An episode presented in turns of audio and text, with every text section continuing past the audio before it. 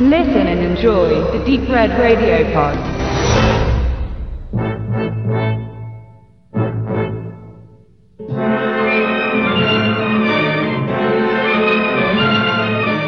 Das Haus der langen Schatten ist äh, 30 Jahre alt aus dem Jahre 83, hatte damals, glaube ich, ein Budget von 7,5 Millionen Dollar und läuft äh, 97 Minuten, wurde von Regisseur Peter Walker inszeniert. Ich denke, da kennen die wenigsten von euch Filme von, aber ich will mal ein paar vorlesen, weil das liest sich so gar nicht. Nach Horror sein Einstiegsphase. Das gab es nämlich Werke wie Die Sex Party, School of Sex, äh, Die Liebesmuschel, Rosemaries Liebesreport in drei Dimensionen, House of Mortal Sin, aber am Ende kam dann auch noch sowas wie Frightmare, House of Whipcord und Schizo. Also der hat eine ganz interessante Mischung ähm, zusammengestellt in seiner Karriere.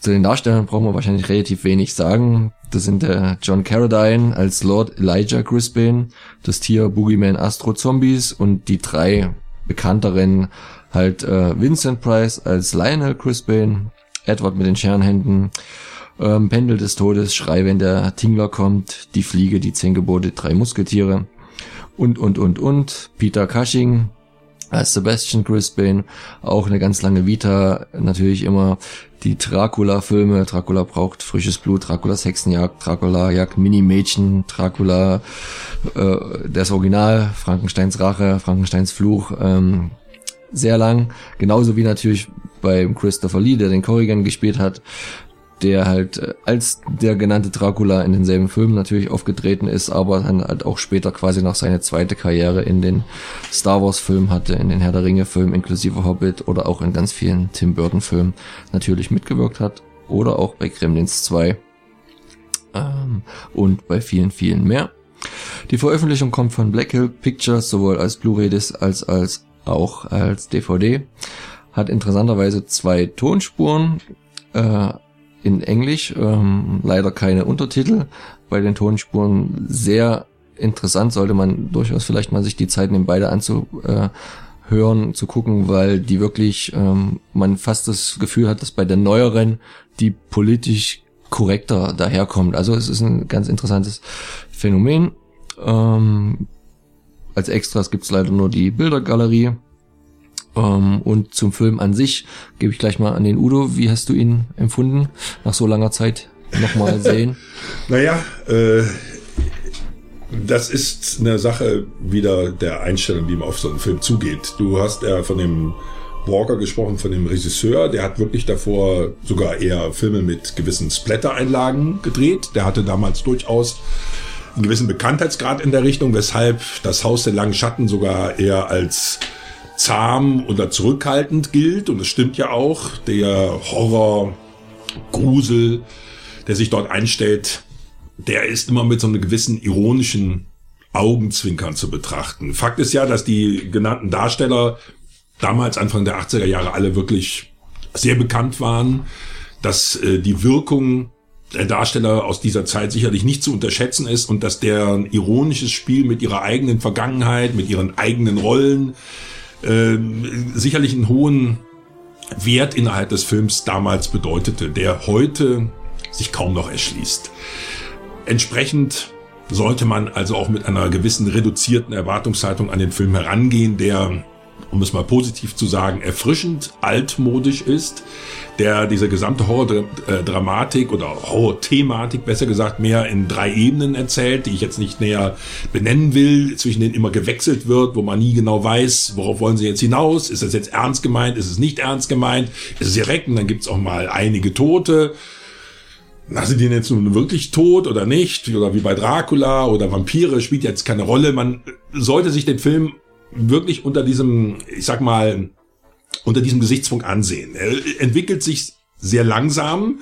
Hauptdarsteller ist so eine Art leicht arroganter Schriftsteller, der meint, er könnte in 24 Stunden einen Roman schreiben, wenn man ihn nur nachts mal ließe und irgendeinem besonders ruhigen Haus und ja, äh, in Wirklichkeit fällt er erstmal dadurch auf, dass er verhältnismäßig wenig Respekt vor den Altvorderern hat. Also man könnte dem Film quasi das vorwerfen, was der Autor in dem Film wiederum den früheren Romanschreibern vorwirft. Denn als er auf Leute wie Dostoevsky angesprochen wird, sagt er, ach, das würde er auch können, wäre gar nichts Besonderes. Und diese, sagen wir mal, nicht, äh, was natürlich Quatsch ist und sehr auch provozieren soll, ist ja logisch. Aber der Film selber ist gealtert, gar keine Frage. Ist gealtert, äh, spannend im klassischen Sinne, gruselig im klassischen Sinne wird er, ist er kaum noch. Äh, man sollte ihn wirklich äh, unter diesen Darstellern betrachten, die alle sehr gut spielen, die das Ganze durchaus mit einem gewissen Witz und Ironie machen. Auch der Hauptdarsteller, wie gesagt, dieser etwas milchgesichtige Schriftsteller, ist eher eine ironische Figur und mit Sicherheit nicht der Heldentypus und äh, es wirkt am Anfang fast ein bisschen fremdartig, wie lässig er da durch das dunkle Haus marschiert, ohne Taschenlampe und ohne auch nur eine Sekunde erschrocken auf irgendwelche finsteren Schatten zu reagieren.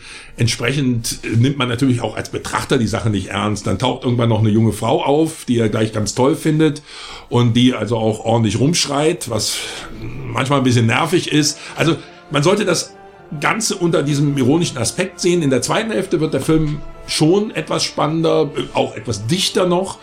Aber so atmosphärisch in dem Haus, die Darsteller, das Ganze unter einem gewissen, sagen wir mal, gepflegten Gruselparty-Überschrift zu betrachten, kann man sich den Film durchaus ansehen. Hat er auch seinen Unterhaltungswert, aber ist sicherlich nicht völlig uneingeschränkt gealtert und hat einiges von der Wirkung, die er Anfang der 80er Jahre hatte, verloren. Aber von mir gibt's da schon noch sechs von zehn Punkte für.